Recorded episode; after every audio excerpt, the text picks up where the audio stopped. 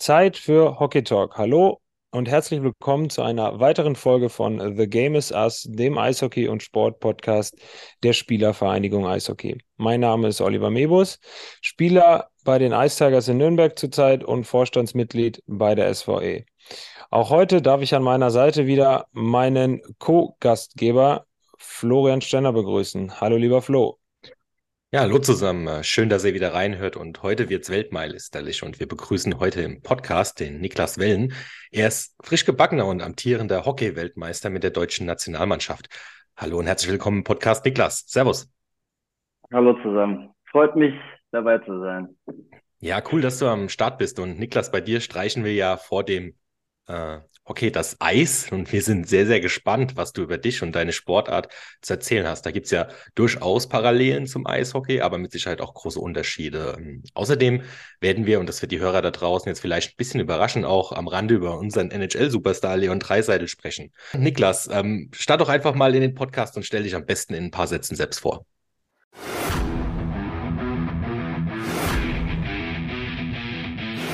The game is us. Big welcome to the SV Hockey Podcast.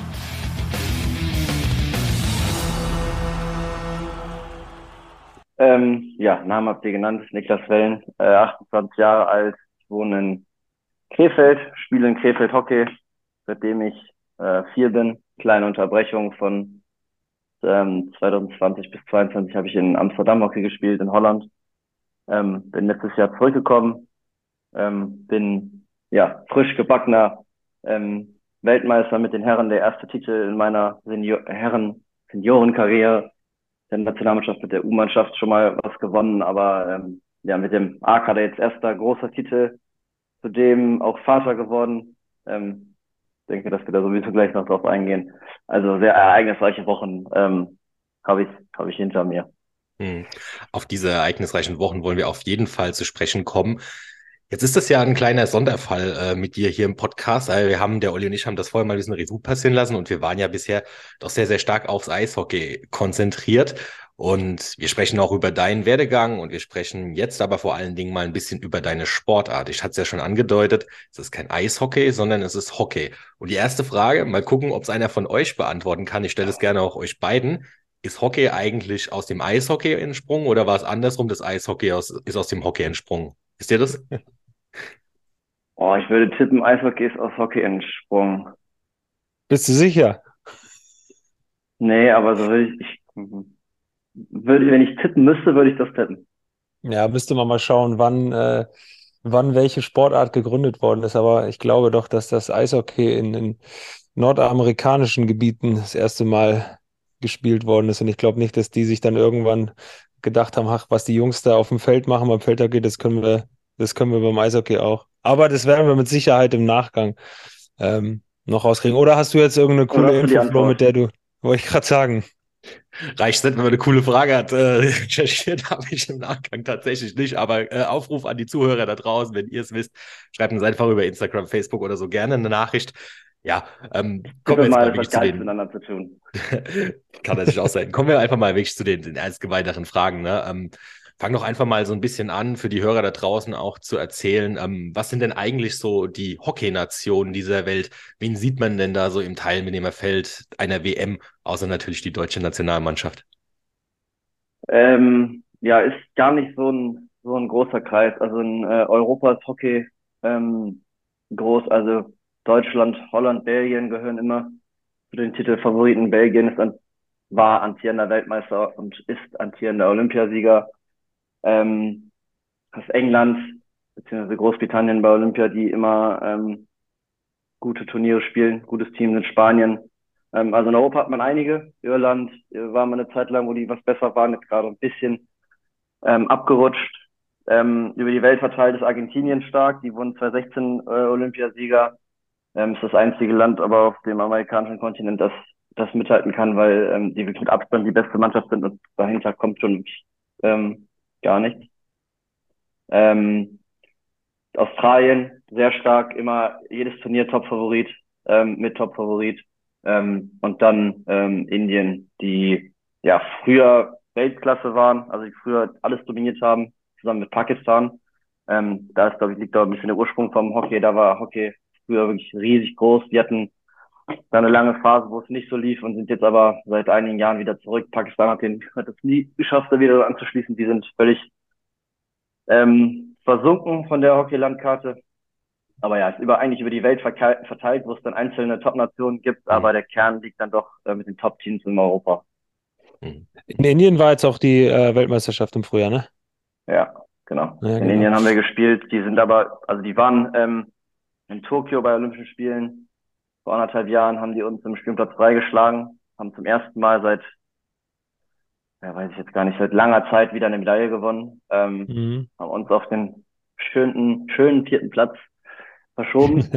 Wir sind jetzt bei der WM aber schon im Achtelfinale raus. Also war sehr überraschend. Die haben immer verloren, ganz überraschend verloren gegen Neuseeland, glaube ich. Ganz, okay. Also ganz überraschend. Das hat, ja, war fürs Turnier auch nicht so geil, wenn der ja. Gastgeber so früh rausfliegt. Das hat man leider gemerkt. Ähm, spul mal ganz kurz noch mal ein bisschen zurück. Du hattest das eben anfangs gesagt. Du hast ähm, ne, in Krefeld das Feldhockey-Spielen angefangen und, und spielst auch nach wie vor, beziehungsweise spielst wieder in Krefeld mit Ausnahme der zwei Jahre in Amsterdam. Wie ist denn das so bei euch im Nachwuchs? Ist das auch so, dass man mit, mit drei, vier Jahren den Knüppel da in die Hand gesteckt bekommt und gesagt wird, jetzt komm, alles klar, mach mal, hau mal vor die Pocke?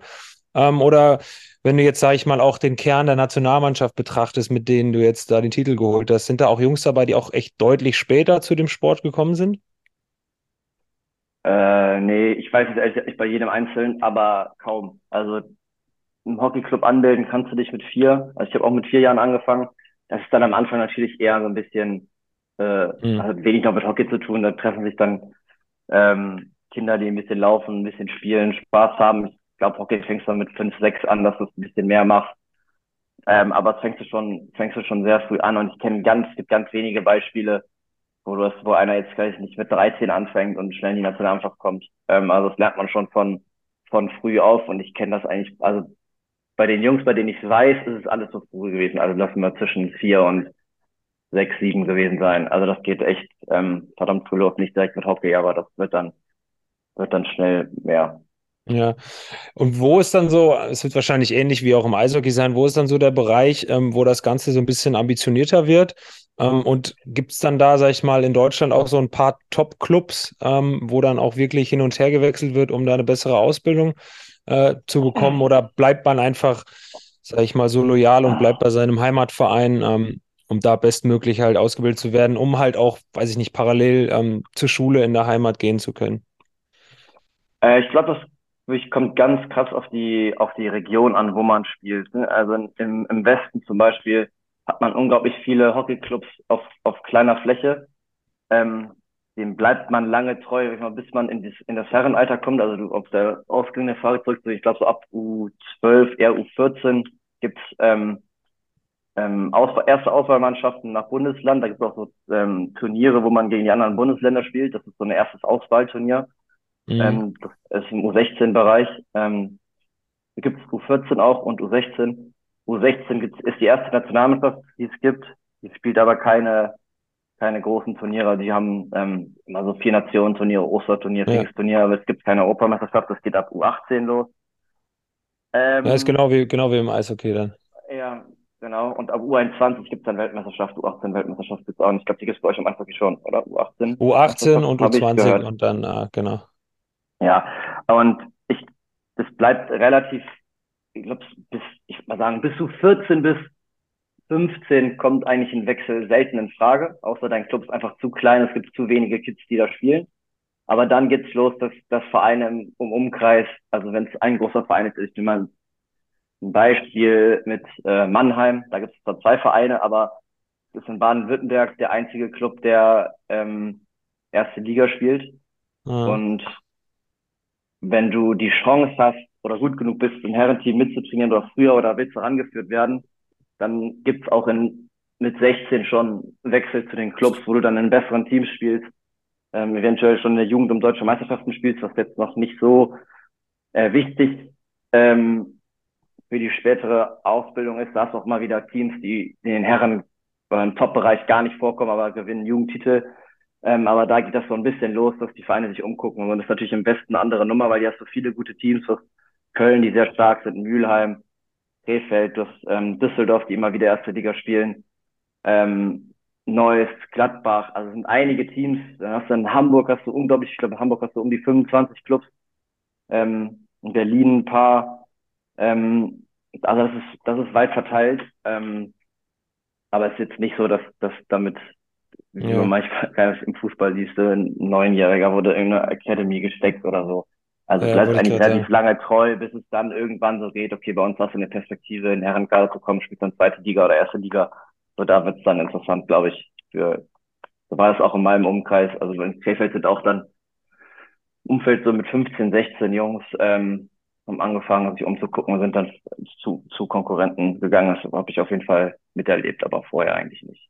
Ja, das heißt, es ist auch so ein bisschen im Interesse dann ähm, der eigenen Vereine, die Kids zu halten und dann halt auch in die Herrenmannschaften heranzuführen. Also ich sag mal, ich würde mal so grundsätzlich behaupten, dass dieses Konstrukt und auch ähm, der finanzielle Background und die Aufmache, ähm, sag ich mal, bei euch in der Liga beziehungsweise allgemein im Hockeysport grundsätzlich eine andere ist als jetzt im Vergleich zum Eishockey, sodass jetzt nicht dann äh, ja jeden Sommer ähm, dann ja bis zu, was haben wir, Flo, elf oder zwölf Importspieler neu verpflichtet werden, ähm, die dann quasi ja Erfolg bringen sollen. Also ich glaube, dass es einfach auch strukturell ganz anders aufgebaut ist, oder?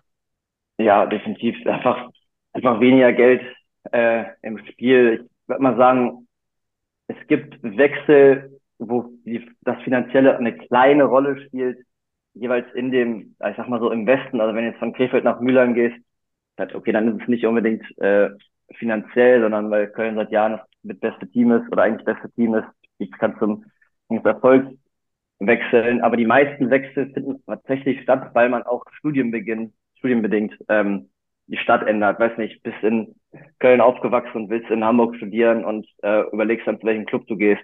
Das ist selten so, dass jetzt ein Club aus Hamburg jemanden in Krefeld anspricht, so wir geben dir jetzt äh, Summe X und äh, komm doch zu uns. Ähm, das muss eigentlich mehr in, in den äh, Lebensplan abseits des Hockeys passen, äh, ähm, ähm, damit so ein Wechsel stattfindet im Hockey. Ähm, es ist selten so, dass Ja. einfach jemand finanziell Geld reinwirft und sagt, so kommst du zu uns. Ähm, selten der Fall. Also wirklich Wechsel, wo du wirklich die, die, die Region weg änderst, hat Beruf, meistens berufliche Gründe, Schule, schulische oder studienbedingte Gründe. Innerhalb der Regionen, aber auch innerhalb Hamburgs zum Beispiel, da ist schon auch Bewegung drin, ähm, dass dann innerhalb Hamburgs Teams gewechselt werden. Ähm, in Berlin hast du ganz viele Clubs, aber nur einen Top-Club mit, mit dem Berliner HC. Also ich sag mal so, wenn du in Berlin als Herrenspieler erste Liga spielen willst, musst du zwangsläufig zum BRC. Ähm, es macht Ja. zum Beispiel relativ einfach, neue Spieler in Berlin zu kriegen. Das Beste in Berlin geht zum BRC, weil das einzige Team ist, das oben mitspielt. Ähm, so ist das, ja, hängt das da ab und da gibt es selten, selten, sel- selten den finanziellen Grund, dass da Wechsel passieren und die Mannschaft komplett neu aufgestellt wird. Ja. Wie ist das eigentlich? Ähm, sind dann in der ersten Liga äh, nur Berufssportler unterwegs oder wie, wie ist das überhaupt aufgestellt? Seid ihr alle Vollprofis? Muss man teilweise auch arbeiten gehen, um überhaupt erste Liga dann noch spielen zu können? Äh, gib uns da mal so einen kleinen Abriss. Es gibt keinen einzigen Vollprofi in Deutschland. Wow. Nein, also die, das so finanziell gesehen ist ein großer Unterschied zwischen den Nationalspielern und ähm, den Mhm. Bundesligaspielern. Bundesligaspieler werden ähm, ja für ihren Auf, ich, Mhm. ich nenne es mal vorsichtig, Aufwand entschädigt und Ja, ähm, ja. kriegen auch ähm, äh, bisschen Geld dazu, aber Mhm. studieren, arbeiten, also Mhm. viele auch, ich habe auch in der Team, im Team vier, fünf Jungs, die arbeiten Vollzeit und spielen dann Hockey nebenher. Mhm. Ähm, bei uns Nationalspielern ist es ein Tick anders, weil sich das ein bisschen anders, also da ist, ähm, wir werden im Hockey noch unglaublich gut von der deutschen Sporthilfe unterstützt, ähm, Mhm. was finanziell was ausmacht. Hast dann eher mal einen besseren Sponsorenvertrag. Kriegst natürlich vom Club auch eventuell, also wahrscheinlich als, als Nationalspieler auch ein bisschen mehr Geld. Das ist finanziell schon reizvoll. Also so, dass du während der Karriere Mhm. du bist nicht äh, dazu gezwungen, auch daneben zu arbeiten, aber ähm, es ist halt so, dass wir weit, weit weg davon sind, zu sagen, wir legen uns durchs Hockey so viel zurück, dass es, dass wir Mhm. danach irgendwas damit aufbauen können oder zurücklegen können, was uns äh, ins Rentenalter bring, äh, bring, bringt. Davon sind wir weit weg. Von daher studieren alle nebenher. Ähm, gibt, gibt keinen, der wo sagt Mhm. jetzt, der wird zu sagen, der ist, der ist Profi. Ne? In Holland und Belgien findest du vereinzelt Jungs, die Studium fertig haben und ähm, dann mit dem Jobeinstieg warten. Also die, mhm. die auch studiert haben und dann sagen, okay, ich, äh, ich jetzt bin ich Vollprofi und äh, sobald Hockey vorbei ist, habe ich ein Studium in der Hand und dann fange ich an zu arbeiten. Das sieht man da immer wieder. Bei uns ist das keiner. Ähm, muss aber sagen, dass, dass, das, dass schon viele versuchen, das, die Studiumszeit ein bisschen ähm, hinauszuziehen, weil nebenher arbeiten mhm. Doch schon unglaublich hart ist. Also ich habe jetzt auch meinen quasi meinen Job-Einstieg in zwei Wochen, ist auch äh, ist ein Teilzeitjob, weil Vollzeit mhm. das einfach nicht möglich ist. Wir trainieren eigentlich, wir trainieren wie Profisportler. Der mhm. Zeitaufwand ist immens. Ähm, wir haben unglaublich viele Lehrgänge mit der Nationalmannschaft, wo wir, wo wir viel Zeit weg sind. Ähm, also da kommst du locker auf 100, 120 Lehrgangstage im Jahr. Ähm, dann das Training unter der Woche, Bundesliga, Wochenenden, Reisen durch Deutschland da kommt einiges zusammen und da muss man beruflich schon was finden, was, was wirklich zu der Situation passt und das Studium passt einfach am besten. Denn mittlerweile kannst du auch so viele Fernstudiengänge machen, du bist da flexibel, äh, man kann sich das legen, wie es einem passt und da ist Studium nebenher das Perfekteste und der Job-Einstieg ist dann ja schwierig, da braucht man schon was, was gut passt ähm, und möglich ist und ja, so ist es die Land die ungefähr ungefähr ähm, ja aufgeteilt. Hm. Finde ich insofern ein, ein, bisschen überraschend jetzt tatsächlich, dass es dann doch was, was das ganze Finanzielle angeht, ähm, so in Anführungszeichen klein ist, weil ähm, erstens mal, wenn ich drüber nachdenke, finde ich, gibt es doch viele Hockeyvereine in Deutschland und es gibt viele Leute, die Hockey spielen. Ist das jetzt vielleicht ein Eindruck, der trügt und es ist gar nicht in Anführungszeichen so groß, wie ich das jetzt vermutet habe? Wie viele Leute haben, habt ihr an der Basis, die, die aktiv Hockey betreiben? Ähm, ist ja, schwer für mich zu sagen, weil in meinem Umfeld natürlich, ich Jeder. Kenne natürlich so viele Hockey-Leute. Ich muss, hm. wenn ich mal raus aus meiner Bubble gehen würde, findest du wahrscheinlich äh, Leute, die Hockey, ah, Hockey kenne ich von Olympia, habe ich da mal gesehen, sagen eigentlich hm. die meisten, die nichts am Tut haben. Ich glaube, du hast in Deu ich glaube, wir haben in Deutschland ich glaube, 80 bis 90.000 Mitglieder.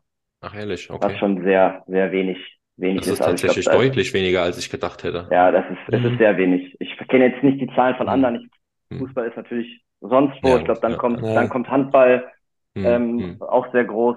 Ähm, fest, äh, keine Ahnung, wo Eishockey steht. Ich weiß, also weiß nur, das Hockey ja, ist verdammt klein. Also. Hm. Boah, ich glaube, so von den Mitgliederzahlen oder wenn man das jetzt so vergleicht, ist da Eishockey und, und Feldhockey, würde ich behaupten, gar nicht so weit auseinander. Also Hockey, Eishockey vielleicht ein hm. bisschen höher, hm, so, mal so. Aber das ist auch wieder gefährliches Halbwissen hier. Deshalb halte ich besser meine Klappe, aber.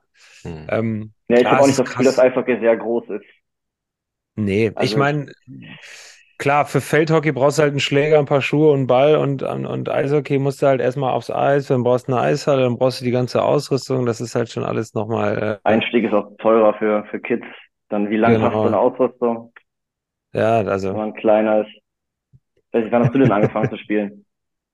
Ich habe erst Olli. super spät angefangen mit, wann habe ich denn angefangen? Mit, mit zehn oder sowas. Ähm, aber dann, klar, brauchte ich halt auch alle drei Monate neue Schuhe oder sowas. Ja. Wäre der Olli eigentlich ein guter Hockeyspieler so von seiner körperlichen Konstitution mit seinen zwei Metern? Ich glaube nee. nicht. Der könnte sich als Innenverteidiger hinten reinstellen und die Bälle rausschlänzen. Wahrscheinlich könntest du Ecken schießen, weil du groß Nichts anderes mache ich ja jetzt auch. Ja. nee, ja, aber da, da, da finde ich, sind wir gerade an einem guten Punkt. Ähm, zu groß fürs Hockey.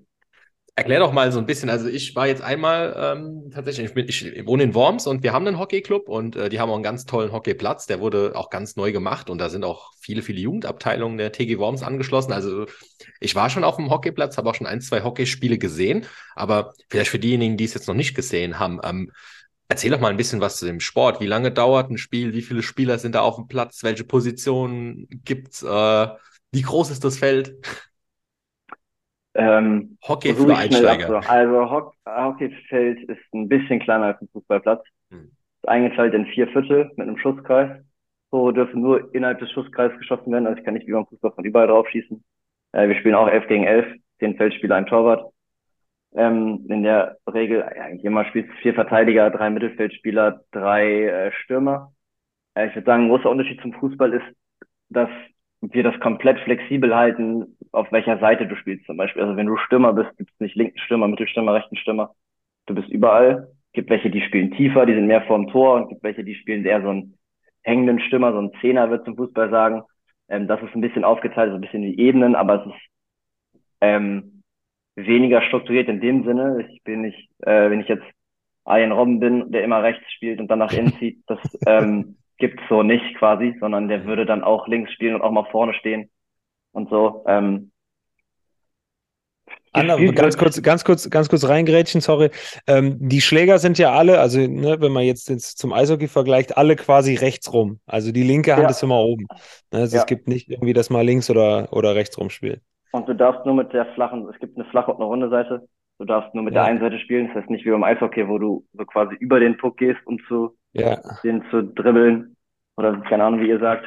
Sondern du musst den Schläger drehen, ähm, weil du nur mit der einen Seite spielen darfst. Genau. Und Ja, es gibt also- nur den linke Hand oben, das andersrum, andersrum gibt's nicht. koordi koordinativ äh, hochanspruchsvoll. Ja, deswegen müssen wir Also- so früh anfangen, damit wir es früh lernen. Ja, klar, macht Sinn.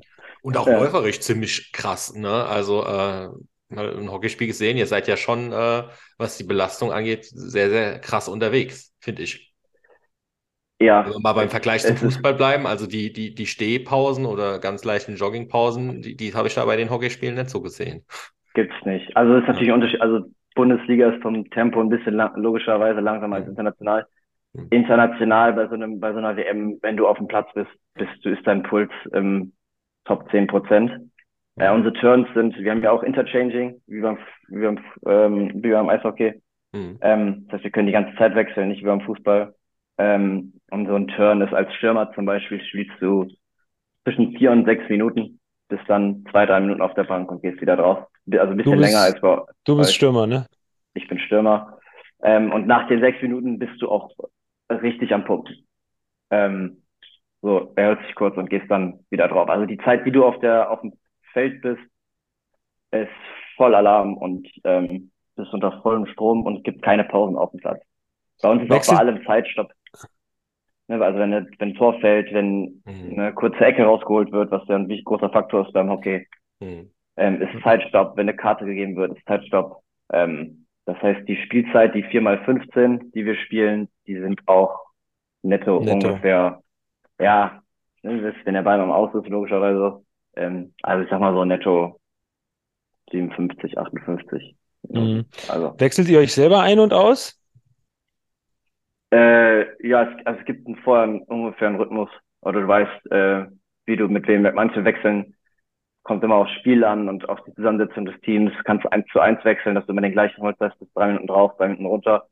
Ähm, manchmal wechselst du äh, drei für zwei, also drei Spieler teilen sich zwei Positionen, das heißt immer einer draußen, dann hast du immer so einen sechs. Minuten Turn.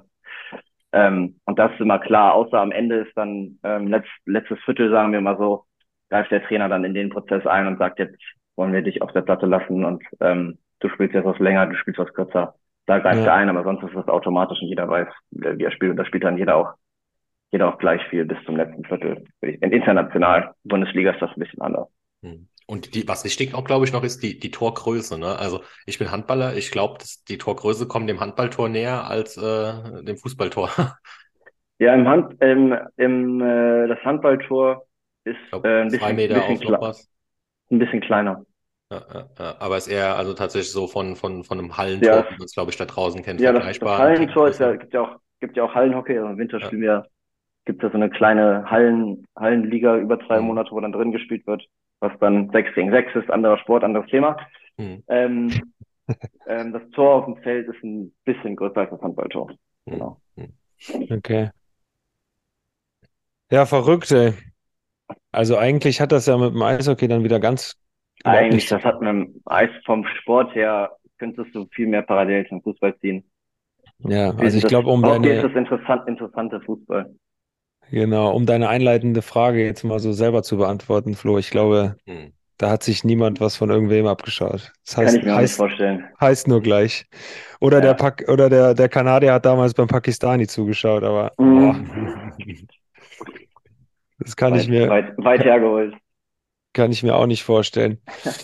Ja, wollen wir noch ein bisschen über, äh, über euer fantastisches Turnier sprechen, was ihr da Anfang des Jahres äh, Klar, in, in Indien ähm, gespielt hat. Vorab, das ist mir gerade eben noch, Entschuldigung, noch eingefallen. Also du hattest gesagt, ihr habt natürlich die Liga, den Liga-Alltag, ihr arbeitet, ihr habt den riesen Trainingsaufwand, ihr fahrt durch die Nation und habt zusätzlich noch 120 Lehrgangstage. Also wenn ich das jetzt vergleiche, sag ich mal, mit, mit unserer Nationalmannschaft, klar, wir haben auch eine Novemberpause, da gibt es ein Turnier, dann gibt es nochmal ein Turnier im Frühjahr und dann hast du die WM mit Vorbereitung etc ja, kommst du im Leben nicht auf 120 Tage. Also wie, wie funktioniert das alles? Wie setzt sich das zusammen mit EM, WM, Olympia? Ähm, und, Ja, und also was gibt's noch? ist äh, ganz anders. Ist ja auch beim Fußball, Fußball treffen die sich ja, wie, wie viele Tage vor der WM haben die sich getroffen? Sechs Tage vorher? Mhm. Irgendwie Ja. 14 Tage vorher nominiert, dann sich getroffen und spielen quasi nur das Turnier. Das ist bei uns anders. Also wir, unsere Turniere sind für uns im Sport das Größte, das Wichtigste. Ähm, wir haben jedes Jahr ein Hauptturnier, also das ent- entweder EM, die ist alle zwei Jahre, immer in Mhm. den ungeraden Jahren, und dann hast du einen ähm, abwechselnd äh, WM und Olympia, die sind alle vier Jahre. Also du hast immer Olympia, EM, WM, EM und wieder Olympia. Ähm, Turnier ist immer im Sommer, das war jetzt eine Ausnahme, weil es in Indien war. War unser Turnier im Januar, aber sonst hast du eigentlich immer im ja, Juli, August das, das Hauptturnier. Ähm, dazu spielen wir eine, das heißt im Hockey Pro League. Das kann man ziemlich gut vergleichen mit der Nations League im Fußball. Die wurde eingeführt, um die Freundschaftsspiele, also wir hatten zum Beispiel, früher hatten wir einen Lehrgang, wo wir uns weiß ich, in Mannheim getroffen haben für sechs, sieben Tage und haben dann da dreimal gegen England gespielt, Testspiele, einfach äh, trainiert unter uns äh, mit den Engländern. Und das wollte man ein bisschen umgehen, das attraktiver machen, um diese Pro League gegründet, die eine Liga ist, eine Weltliga, also die Nations League quasi bezogen auf die ganze Welt. Da sind auch Australien, Argentinien, Indien, alle drin. Ähm, und um ein Produkt zu schaffen, was, was man vermarkten kann, ähm, was interessant ist für die Leute äh, zu gucken, ähm, um auch ja wieder Spiele, die einen bis- bis- gewissen Wert haben, ähm, äh, in die in die Nationen zu bringen und dass du was zum Austragen hast. Das heißt, diese Pro League haben wir, das sind neun Nationen. Ähm, die Turniere spielen wir und das ist dann immer außerhalb, meistens außerhalb der der eigenen Saison. Also jetzt zum Beispiel fliegt die Mannschaft ähm, ähm, am Montag nach Indien, weil die Pro League Spiele in Indien hat, also die deutsche Nationalmannschaft, ähm, und spielt in Indien gegen Indien und Australien jeweils zweimal. Mhm. Ohne nicht, dich. nicht ohne mich, weil ich zu Hause bleibe bei meinem, bei meinem Sohn. Ähm, ist noch, ist noch zu früh, jetzt wieder zu fehlen, nach dem, was im Januar lief. Ähm, Glaube ich. und genau, und das ist für uns, also das ist eigentlich das, die Top-Spiele, wo wir perfekt testen können. Du kannst super taktische Dinge entwickeln, du kannst äh, neue Jungs reinbringen, junge Jungs reinbringen, die, die heranführen. Und perfekte Vorbereitung auf, auf die Top-Turniere. Wir haben im Juni einen langen Block, wo wir in, in England und in Holland Pro League spielen. Ähm, und das ist eigentlich mittlerweile unsere Hauptvorbereitung auf, auf die Top-Turniere. Dieses Jahr haben wir eine Europameisterschaft äh, in Mönchengladbach, also zu Hause, die ist Ende August. Ja. Ähm, und dann hast du im Juni sind wir zweieinhalb Wochen unterwegs. Im Juli haben wir einen Lehrgang, sind wir acht Tage unterwegs. Dann haben wir im August Vorbereitung. Da sind wir fünf, sechs Tage äh, unterwegs. Dann kommt die EM selber, dann sind wir zwei Wochen unterwegs. Wenn wir nicht Europameister werden, müssen wir nächstes Jahr im Januar dann Olympic Qualifier spielen. Darauf müsste man sich vorbereiten. Das heißt, wir müssten dann im Dezember Getzen 12, 13 Tage Lehrgang. Davor im November ist, glaube ich, nochmal Pro League.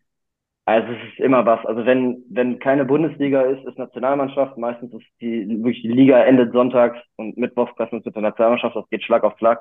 Gibt es dann immer wieder kurze Urlaubsphasen, aber wenn Bundesliga zu Ende ist, kommt Nationalmannschaft, wenn Nationalmannschaft zu Ende ist, geht die Liga wieder weiter. Also es ist eigentlich durchgehend im, im, ja, im, im Spielen. Das ist anders als, als bei euch. Wann endet eure Saison? Dann kommt das Ja, Halbfinale. am, Sonntag ist die Hauptrunde vorbei. Also für, für die eine oder andere Mannschaft ist äh, dann schon Feierabend und dann gehen die Playoffs los. Und je nachdem, wie lange das geht, ich glaube, das letzte Finalspiel Ja, ist Ende dann- April. Für euch natürlich Ende April, Olli. Und dann Ja, geht's Oktober oder so los, oder? Also Saison. Naja, September. Also wir treffen uns dann September. 1. Januar, ach Quatsch, 1. Januar, 1. August, haben dann sechs Wochen Vorbereitung und dann ähm, Ja. geht's Mitte September Also los. auf jeden Fall eine, eine, eine Off-Season quasi, eine längere, ne? Wo, wo du Ja. Zeit hast zu, zu chillen, Urlaub zu machen. Definitiv, definitiv länger als eure, wenn man sich das so Ja, anhört. sowas haben- Beziehungsweise wir bei haben- euch gibt es ja keine Off-Season. Es gibt, es gibt keine Off-Season. Du hast nach dem Turnier, hast du Urlaub, ähm, für eine Woche und dann geht's weiter. Also jetzt zum Beispiel dieses Jahr wird es so laufen, also jetzt gerade, weil die WM im Januar war, wie gesagt, ist eine Ausnahme. Ähm, ist es ein bisschen anders und wir haben jetzt gerade ein bisschen mehr Zeit, weil die Saison erst im April weitergeht. Aber im, wir haben den ganzen Sommer Vorbereitung auf die EM. Finalwochenende der EM ist das letzte Augustwochenende und zweite Septemberwochenende ist erster Bundesligaspieltag. Das heißt, du Das kannst nach der Wahnsinn. EM eine Woche Urlaub machen, hast dann drei Trainingseinheiten mit deiner Mannschaft und dann geht die Bundesliga schon los. Ihr bräuchtet mal irgendwie so eine Spielervereinigung oder sowas, dass die sich mal ein bisschen, ein bisschen. Ach, da gibt gibt's so viel, The- um die Termine gibt es so viel Theater im Hintergrund. Wenn sich da jetzt zwischen Weltverband, äh, Europäischen Verband, den Ligen, wenn sich da jetzt noch Spielergewerkschaften einschalten, dann fliegt da keiner mehr Nee. durch. Ich sage ja bewusst Vereinigung, wir sind ja keine Gewerkschaft. Oder, ja, Vereinigung. Ich stell dir mal einen Kontakt her, vielleicht kann der da was für euch machen. Ja, ich habe da keine Hoffnung.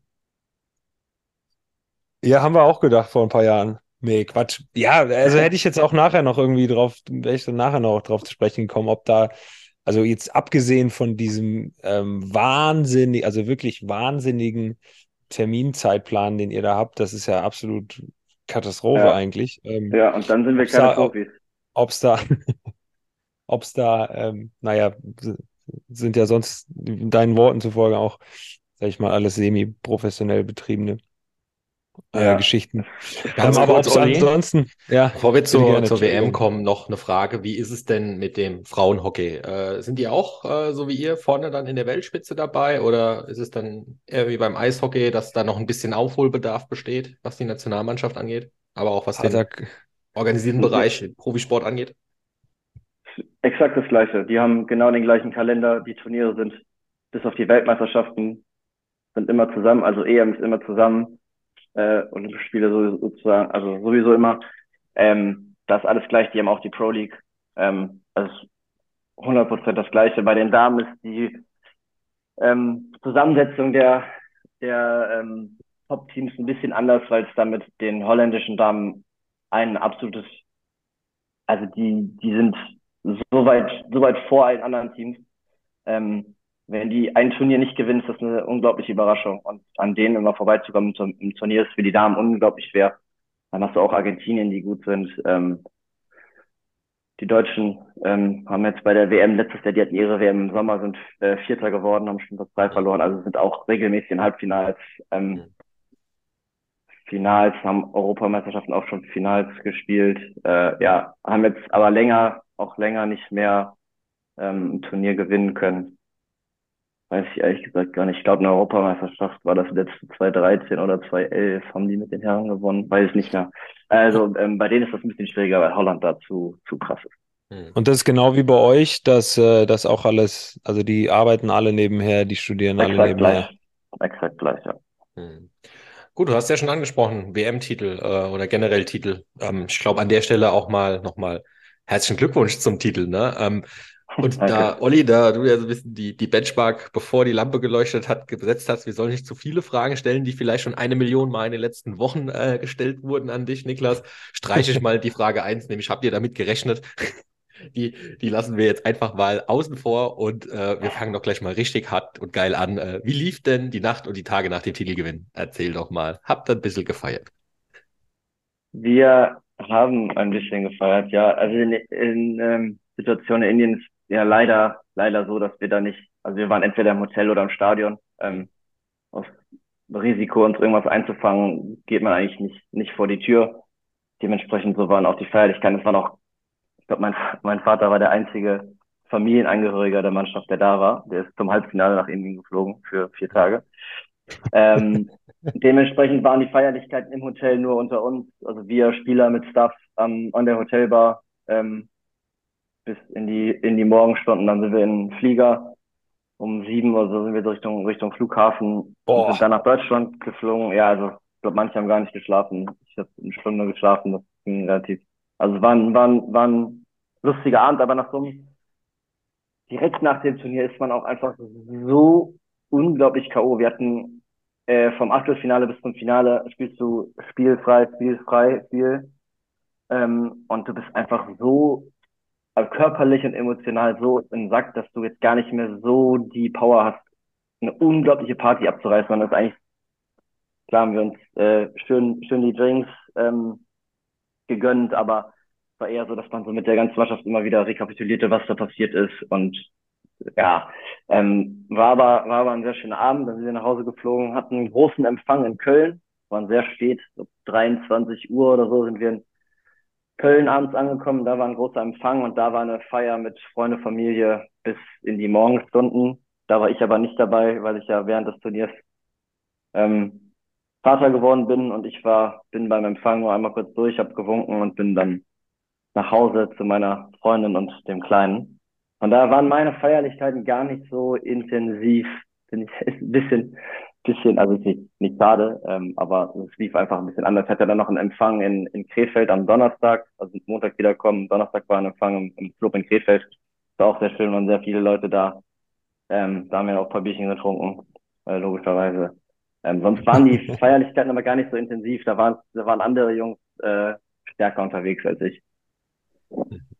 Du hast es gerade schon gesagt, ähm, du konntest an den Feierlichkeiten aus einem guten Grund äh, nur beschränkt teilnehmen. Ähm, wir haben ja im Vorfeld auch ein bisschen, ein bisschen recherchiert und die Story hat es natürlich dann auch in, in, in die Medien geschafft. Ähm, du bist, wenn ich das richtig gelesen habe, während einem Spiel Vater geworden.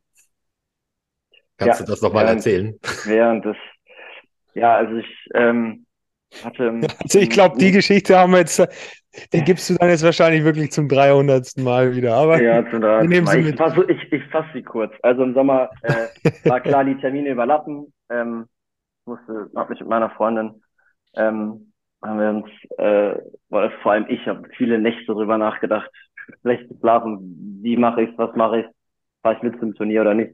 Zum Glück hatte ich unglaublichen Support von meiner Freundin, die gesagt hat, egal, ähm, wie du dich entscheidest, ähm, du hast meine Unterstützung, ich kann das Ding hier auch alleine wuppen mit meiner Mutter.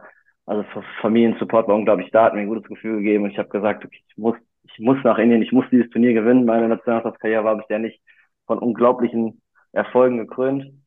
Ähm, und da ich höchstwahrscheinlich nicht mehr allzu lange spielen werde, ähm, muss ich einfach nach Indien und dieses Turnier gewinnen.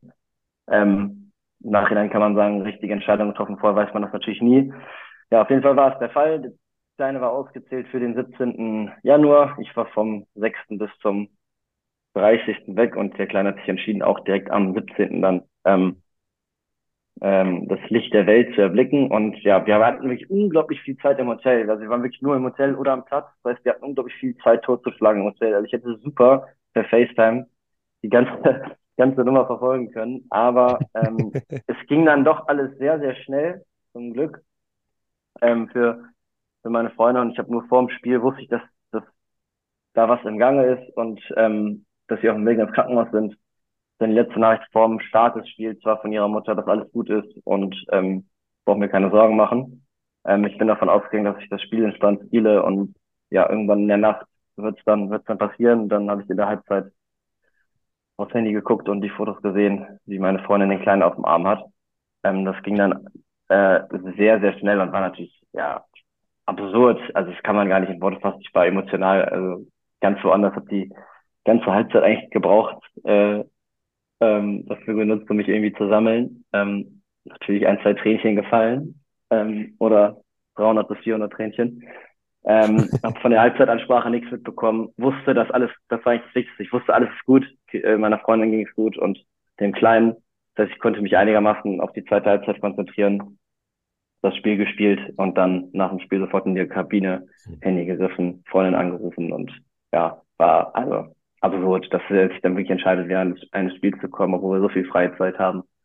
ähm, hat die, hat die Story abgerundet vielleicht eine, Vorhut, dass er dann auch mal Hockeyspieler wird. Jetzt machen wir den Yellow Press Teil hier im Podcast noch rund und hast gesagt, nach mit deiner Freundin telefoniert. Hat dir an dem Tag ein gewisser Leon Dreiseitel auch geschrieben oder hat er sich dann erst nach einem Titelgewinn gemeldet? Und wenn ja, warum schreibt dir der Leon Dreiseitel? Können wir so ein bisschen Familiengeheimnis lüften? Leon Dreiseitel schreibt mir, weil Leon der Bruder meiner Freundin ist, ähm, an dem Tag auch geschrieben, nach dem WM-Titel auch. Also wir waren wir waren in, äh, in Kontakt über, äh, ja, er hat mir persönlich geschrieben, aber auch über eine WhatsApp-Gruppe, die wir zusammen haben mit ähm, Kim und seiner Freundin. Und ähm, ja, da kam was. Dann an der Stelle auch auf jeden Fall auch zur Vaterschaft nochmal herzlichen Glückwunsch von uns. Und jetzt habe ich schon gesagt, Danke, der Yellow. Press Teil ist abgeschlossen. Kannst du nochmal sportlich das äh, Turnier ein bisschen Revue passieren lassen? Seid ihr gut ins Turnier gekommen? Wie, wie lief die Vorrunde? Wie seid ihr dann durch das Turnier marschiert? Und vor allen Dingen, was war das dann für ein Finale? Ähm, ja, also als deutsche Mannschaft fährst du eigentlich, wir waren auf keinen Fall Top-Favorit. Ich glaube, wir wurden auch von vielen ähm, nicht, nicht als Top-Team eingeschätzt, sondern ein bisschen als Team, das, das WM, das, das die WM gewinnen kann. Äh, wir selber waren davon aber schon überzeugt, haben seit einem Jahr, über einem Jahr ein neues Trainerteam, die viel Veränderungen reingebracht haben, hatten äh, eine gute Zusammensetzung der Mannschaft, wussten, wir brauchen ein Top-Turnier, um vorne an, angreifen zu können. Ähm, Start lief gut. Wir hatten eine Gruppe mit zwei schwächeren Teams, Japan, Korea, die man äh, schlagen muss und Belgien, dem, wie gesagt, bis dahin amtierenden Weltmeister, Olympiasieger, ähm, spielen gegen die 2-2 im Gruppenspiel, ähm, schlagen die beiden anderen. Aufgrund des schlechteren Torverhältnisses sind wir nur Zweiter in der Gruppe. Das System des Turniers ist so, dass es vier Vierergruppen gibt. Die ersten gehen sofort ins Viertelfinale. Äh, die zweiten spielen gegen einen anderen Gruppendritten ein äh, Achtelfinale, Crossover-Match nennen die das. Und ähm, wenn du das gewinnst, triffst du dann auf einen der Gruppenersten. Das heißt, als Gruppenerster hast du ein Spiel weniger im Turnier. Deswegen ist es immer sehr lukrativ oder nicht lukrativ, aber interessant, Erster zu werden. Da haben wir verpasst, mit den Umweg gegangen. Ähm, hatten Frankreich im Achtelfinale, Frankreich eine Nation, die ähm, ja vor allem seit die Olympischen Spiele nach Paris gegeben wurden, im krassen Aufwind, Aufwind sind, die ein intensives Programm fahren, die jedes Jahr quasi besser werden, ähm, die uns in Turnieren auch schon mal vor Probleme gestellt haben, aber weit, we- also noch kein Top-Team sind und auch noch einen langen Weg dazu haben und ähm, die haben wir, wie ist das ausgegangen? Ich glaube 5-1, das war recht solides, ich glaube zur Halbzeit schon 3, 3 oder 4-0. Ähm, das haben wir gut gewuppt. Und dann kam das Viertelfinale gegen England. Ähm, unser schlechtestes Turnierspiel. England hat sehr gut gemacht. Die haben auch ein neues Programm, neu, neuen, neues Trainerteam, ähm, sind absolut im Aufwind, ähm, haben bis dahin ein super Turnier gespielt, haben, ähm, wurden Gruppenerster, hatten noch kein Gegentor kassiert. Führen gegen uns 2-0 bis sieben Minuten vor Schluss. Sieben Minuten vor Schluss kriegen wir einen sieben Meter, den wir verschießen. Ähm, schießen das 2-1, drei Minuten vor Schluss, kriegen sieben Meter, zwei Minuten vor Schluss, den wir da nutzen. 2-2, haben sogar noch die Chance zum 3-2 regulär, verpassen wir aber, gewinnen das Penaltyschießen. Da muss man sagen, dass wir wirklich, in dem Spiel hatten wir wirklich auch, auch Glück, da waren wir wirklich äh, schwach, England sehr gut. Ähm, viel Glück gehabt, Wir spielen dann ein Halbfinale gegen Australien, gegen die wir vor anderthalb Jahren bei Olympia im Halbfinale verloren haben. Absurdes Spiel, liegen da wieder 2-0 hinten, drehen das, nee. Doch, wir kommen Ja. zurück, 2-2. 3-2. 3-2 habt ihr dann 2-2, geführt, oder? dann, nee, wir haben nicht geführt, wir haben gegen Belgien, im Finale haben wir geführt. Gegen Halbfinale kriegen wir ja. drei Minuten vor Schluss das 3-2, schießen eine Minute vor Schluss das 3-3 und mit sechs Sekunden auf der Uhr schießen wir 4-3 äh, und ziehen ins Finale ein. Kannst du schon sagen, dass du das warst? Äh, ich habe das Tor um 4-3 gemacht, sechs Sekunden vor Schluss, am langen Pfosten den Ball über die Linie gedrückt. Ähm, Finale, wie soll es anders sein?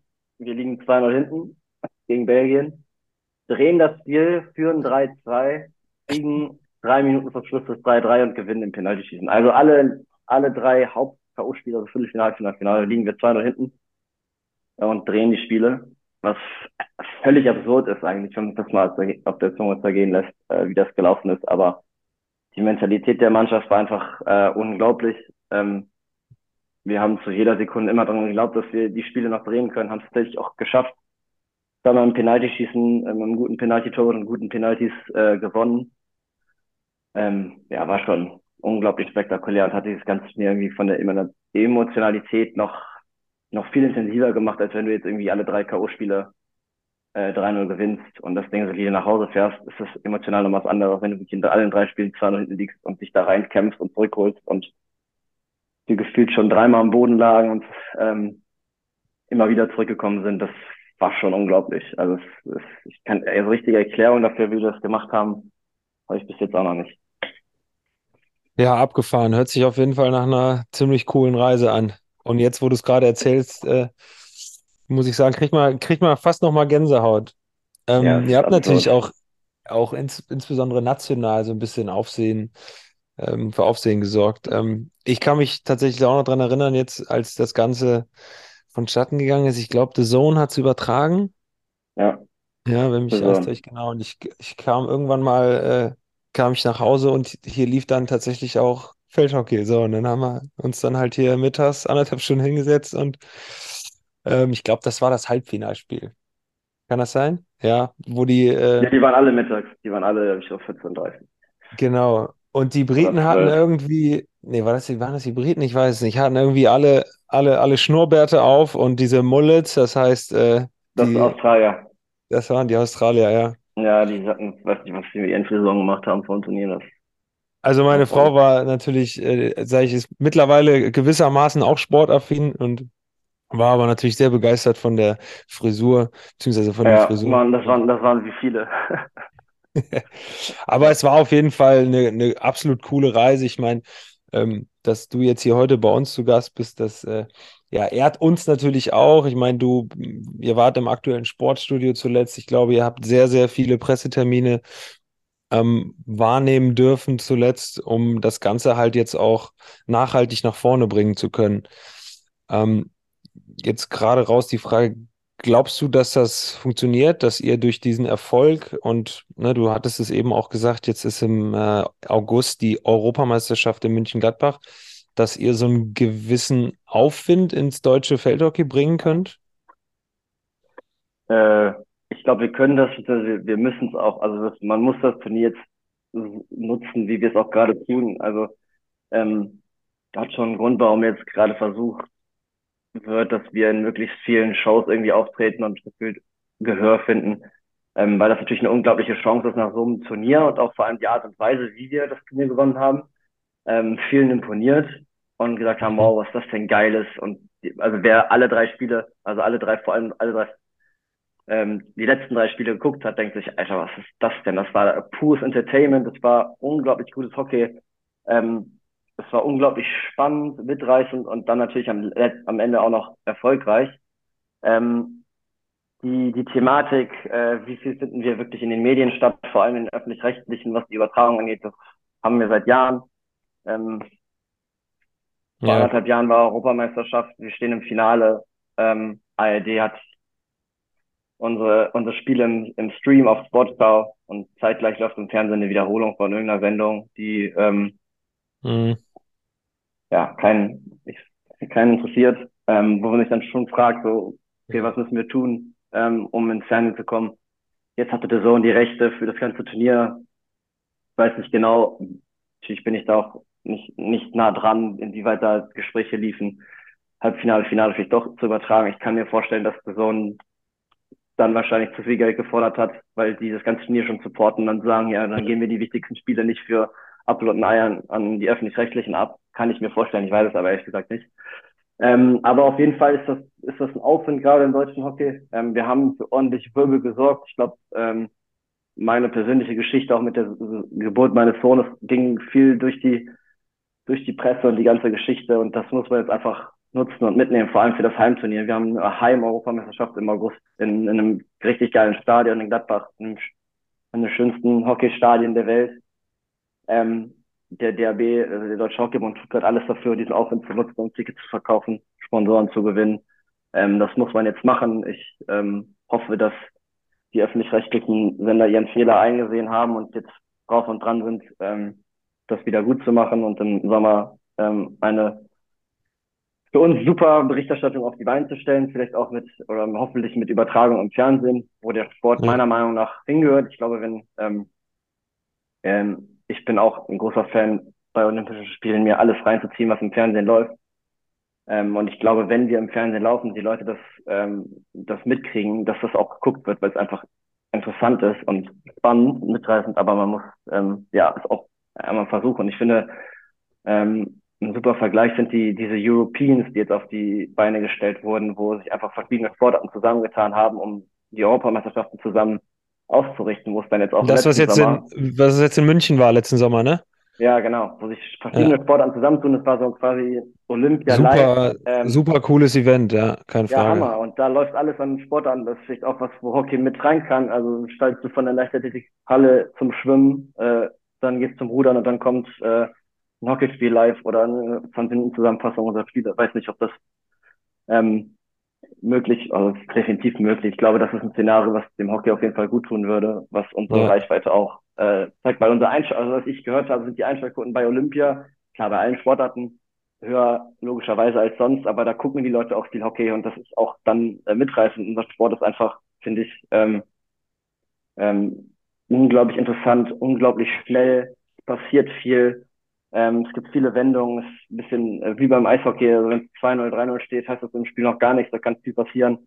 Ja. Ähm, hat die, unser Turnier jetzt auch gezeigt. Ähm, total mitreißend. Ähm, es wird sich von der sportlichen Einstellung, ähm, ja, gibt es viele Dinge, die man bei uns deutlich positiver sehen kann als, als beim Fußball.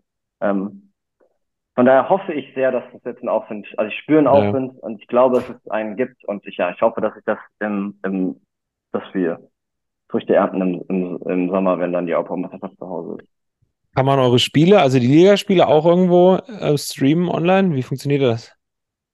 Also unsere Pro League, die läuft auf The Zone auch. Also, ja. Weltliga, also das ist die, das ist die internationale Liga, ne? Ja, die okay. Bundesliga noch nicht.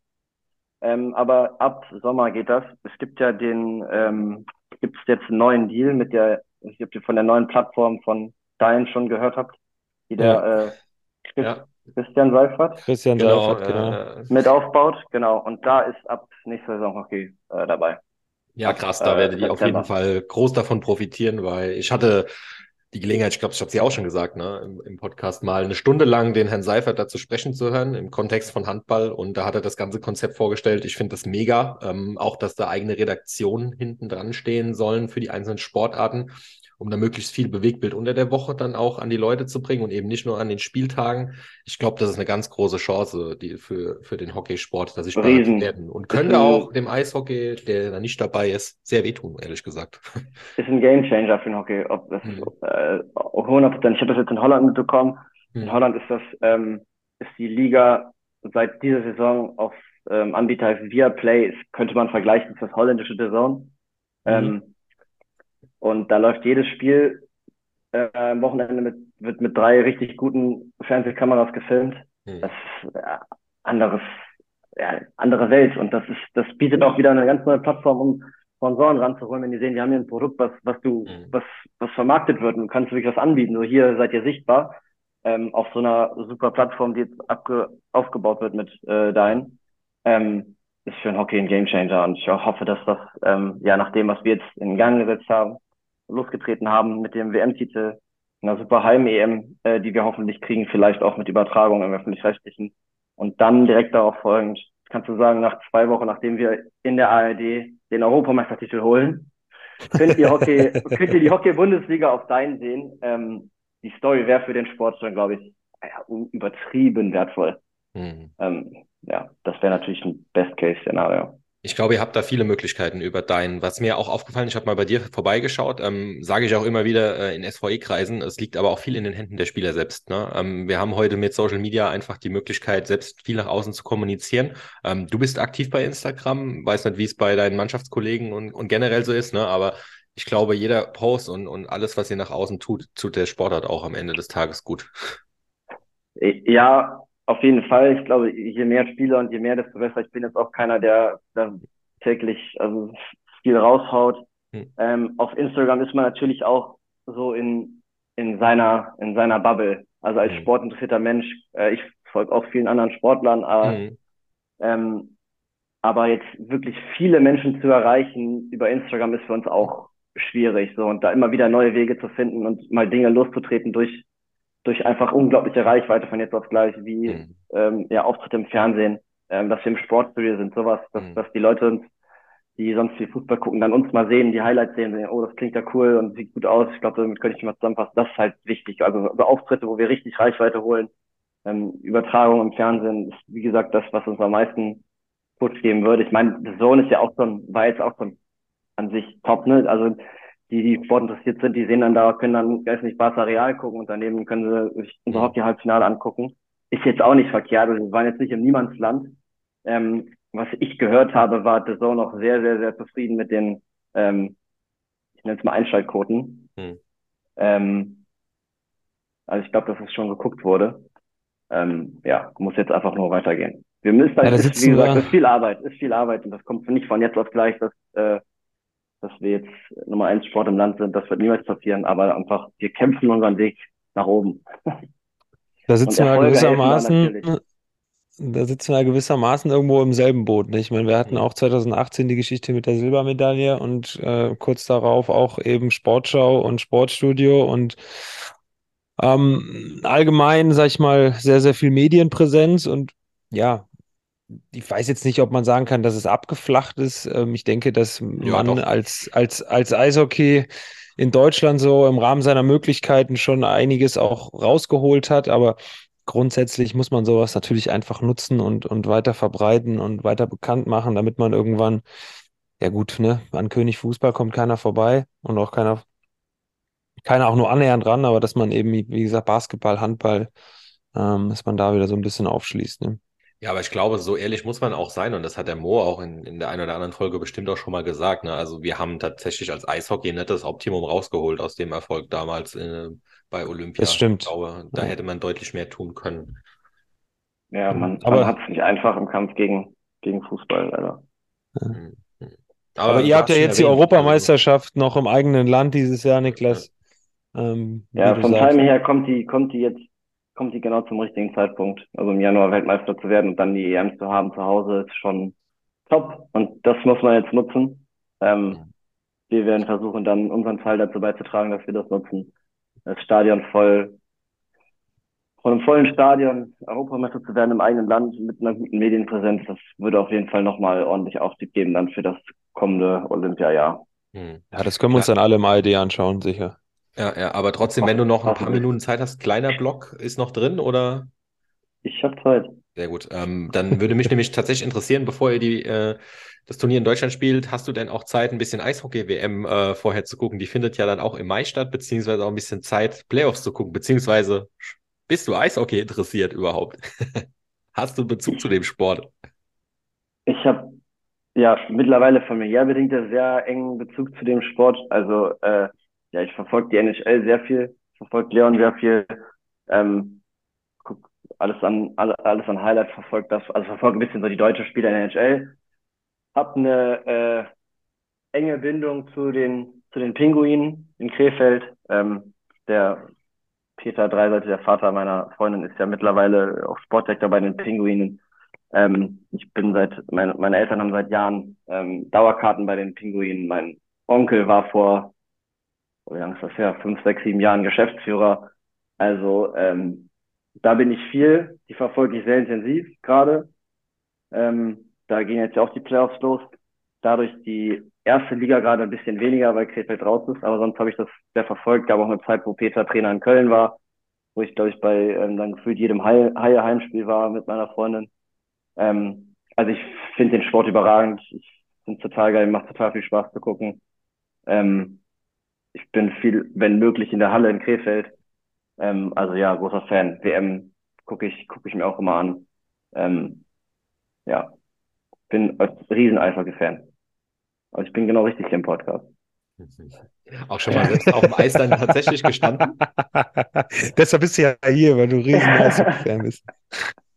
Äh, in, der- in der Schule einmal ähm, sind wir gelaufen und dabei ein bisschen Eishockey gespielt. Jedes Mal, wenn ich schlagen wollte, lag ich danach auf der Nase. Also das war nicht meins. Also eigentlich Aber von ich der habe mich, Voraussetzung her mit ich habe mich, ne? ich habe mich meinem Schwager in Spee immer angeboten. Also wenn er Hilfe braucht, äh, soll er mir Schlittschuhe geben, dann komme ich bei meinem Training vorbei. Aber der ist da auch noch nicht zurückgekommen. Leider. Das kommt schon noch. Flo, du hast das Thema jetzt angeschnitten, jetzt müssen wir auch weitermachen. Ja, dann mache ich gern weiter. Hast du keine Fragen? Nee, ich lausche aufmerksam an dem Nee. Punkt. Okay, ähm, ja, tatsächlich, du, du hast ja schon angesprochen, du hast jetzt das wirklich bisher nur als Zuschauer beobachtet. Ähm, wie, wie nimmst du denn so, so, so, ein, so eine deutsche Eishockey-Liga wahr? Ähm, gerade wenn wir jetzt drüber sprechen, ähm, so Sportarten abseits des Fußballs bewegen sich in der Bubble. Ist für dich der, der Eishockeysport präsent? Wie, wie nimmst du so, so, so ein Event vielleicht auch in der Arena wahr? Ähm, ich muss sagen, dass es mir, wenn ich jetzt nicht aktiv danach suche, Hm, triffst du schon medial sehr wenig drauf.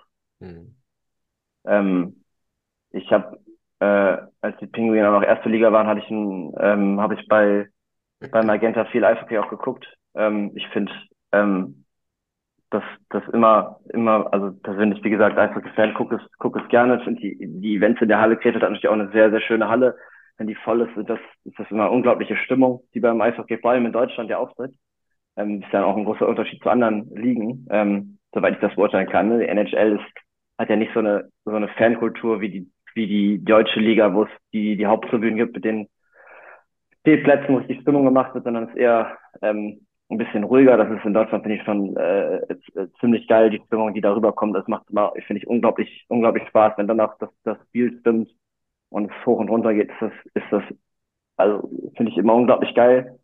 Ähm, ja, mediale Präsenz, ich habe dir ja gerade schon angesprochen, dass es auch für euch nicht so einfach ist und ich muss, muss da ehrlich sagen, dass ich da jetzt nicht so viel, wenn ich nicht aktiv danach suche, ähm, bekomme ich mit. Ich verfolge es, weil es mich interessiert. Ich äh, kenne ähm, neben Olli noch zwei oder andere Spiele persönlich, die ich, die ich dann ein bisschen verfolge, mir die Ergebnisse angucke.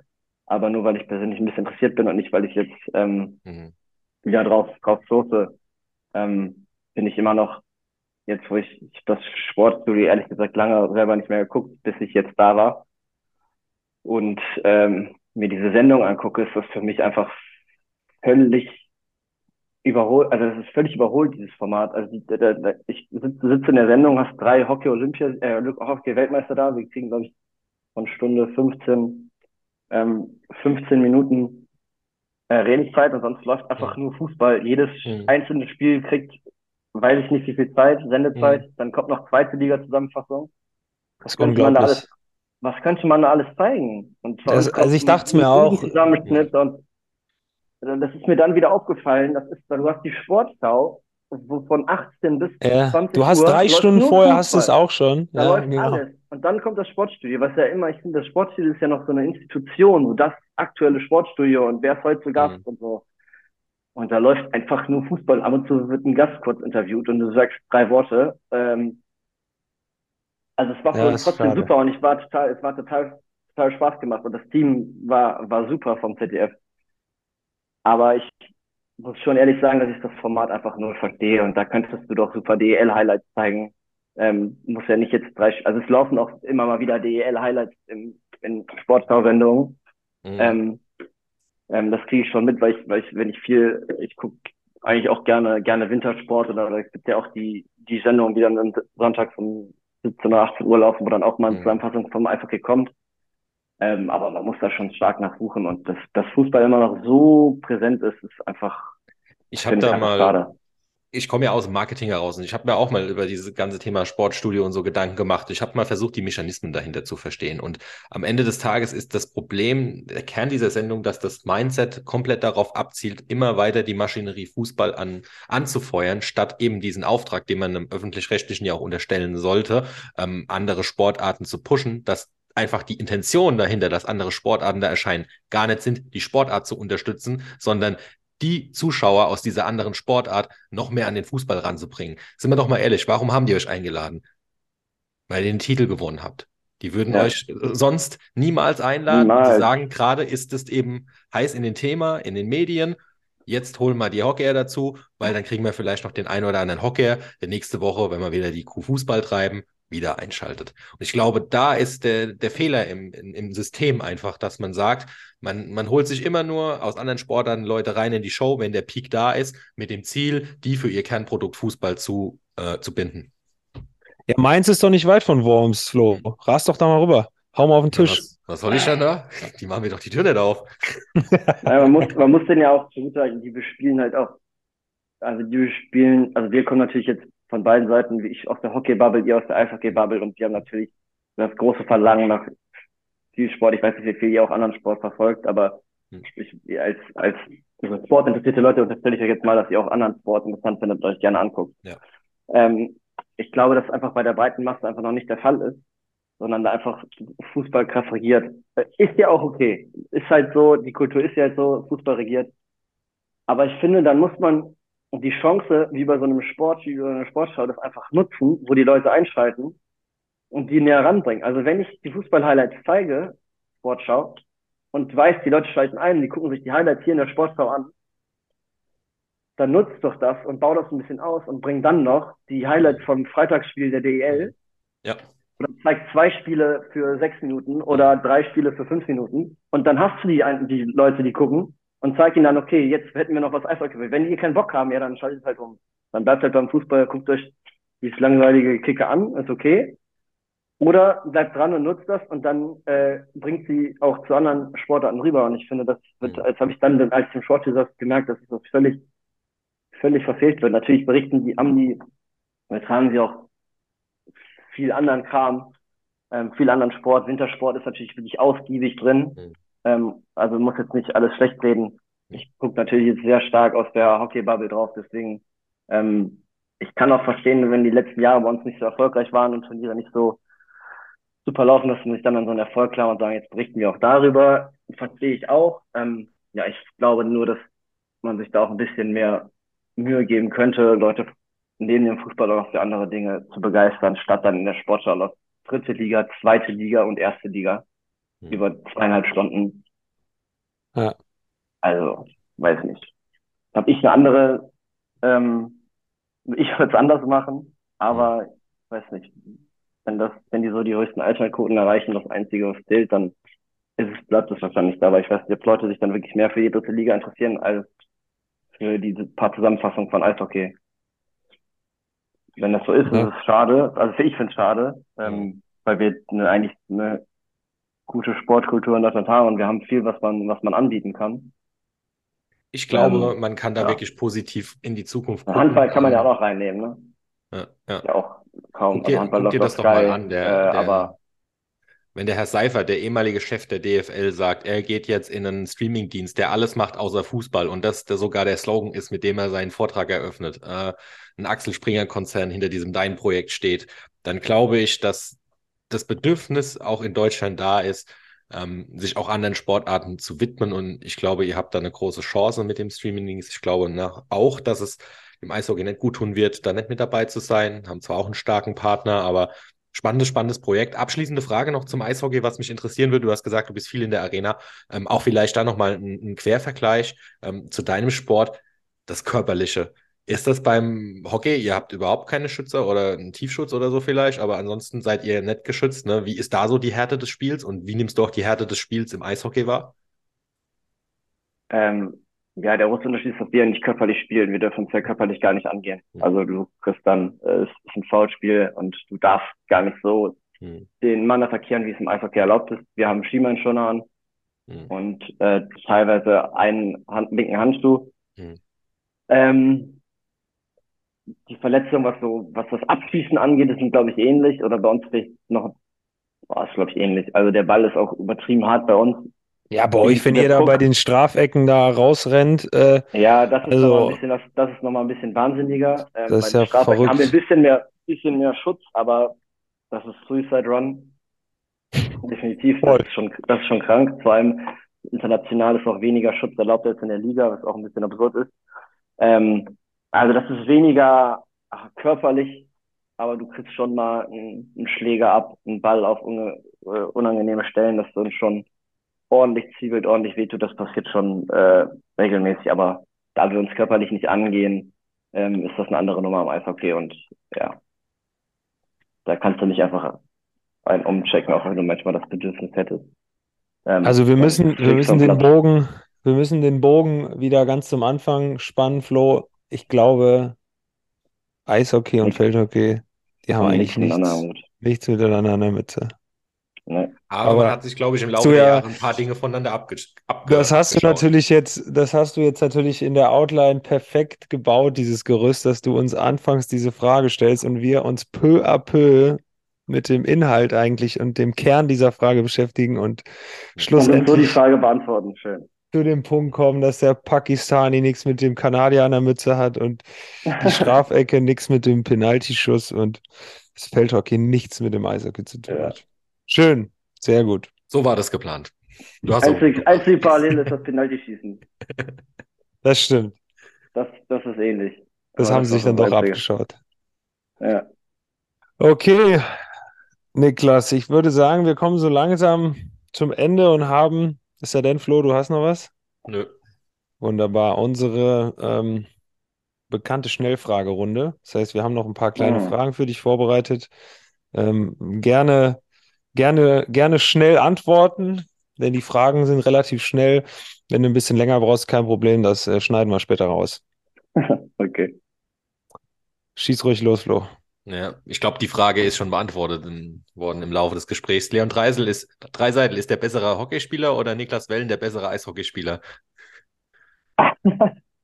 Ich habe Leon noch nie beim Hockeyschläger in der Hand gesehen. Aha, Äh, ich bin, ich bin der bessere Eishockeyspieler. Ansage. Dieses Element des Eishockeys würde ich gerne beim Feldhockey sehen. Kürzere Wechsel, dann ist es nicht so anstrengend. Kürzere Wechsel. Ähm, jetzt rein auf Spiel bezogen, die Elemente würde ich sehen. Ja, ich finde, es macht ist schon geil, dass man, dass, dass ihr körperlicher spielen könnt. Also ab und zu mal ein bisschen körperlicher äh, spielen zu dürfen, wäre eigentlich, wäre schön. Okay. Wenn du kein Hockeyspieler geworden wärst, hättest du diesen Beruf.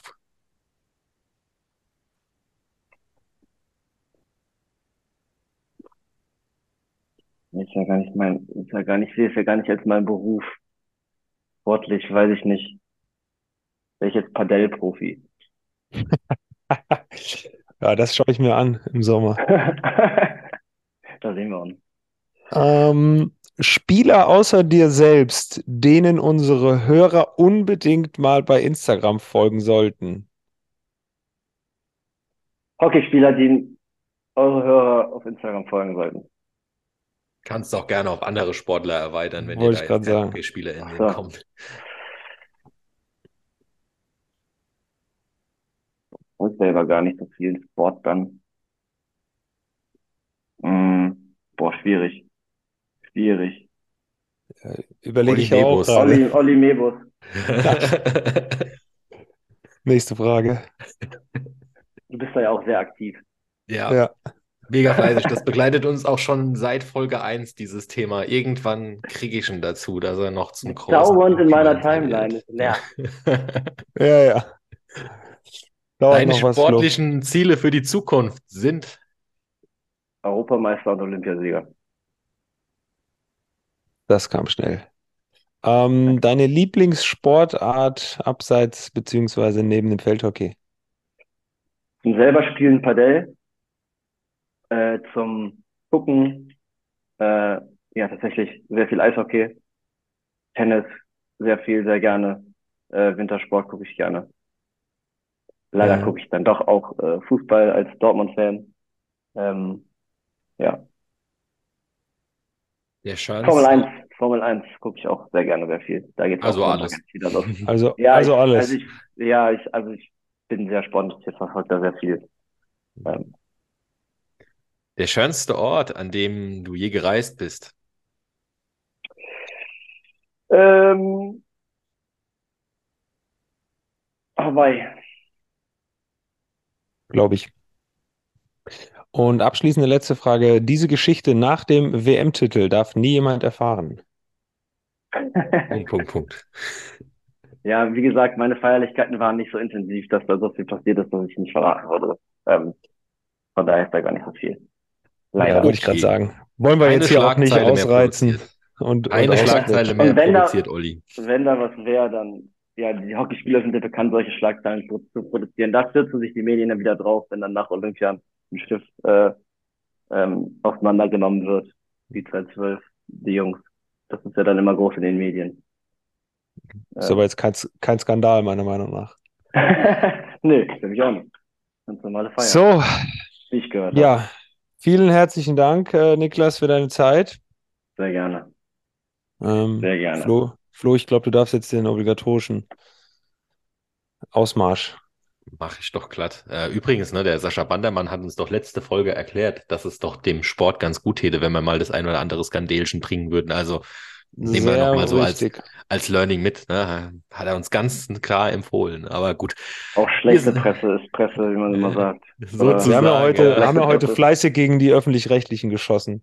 Soll ja mal reichen für heute. Ja, gut. Das ist, Wir- wir bieten an aber auch viel Stelle. Angriffsfläche. Das stimmt.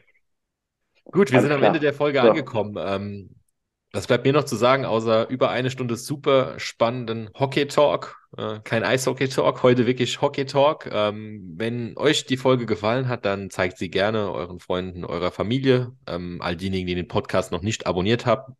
Tut das gerne bei iTunes, könnt ihr sogar bewerten. Äh, also alles, was uns hilft zu wachsen, wäre sehr nett, wenn ihr das tut. Ich sage zum Abschluss vielen Dank an meinen Moderatorenkollegen Olli Mebus für die Zeit und an unseren Gast und wünsche ganz viel Erfolg äh, im Sommer beim großen Heimturnier. Schaut gerne mal in Mönchengladbach beim Feldhockey vorbei. Vielen Dank für die Zeit, Niklas. Unbedingt. Sehr gerne. Danke. Vielen Dank, ihr zwei. Einen schönen Tag noch. Bis bald. Ciao, ciao. Sehr gerne. Ciao.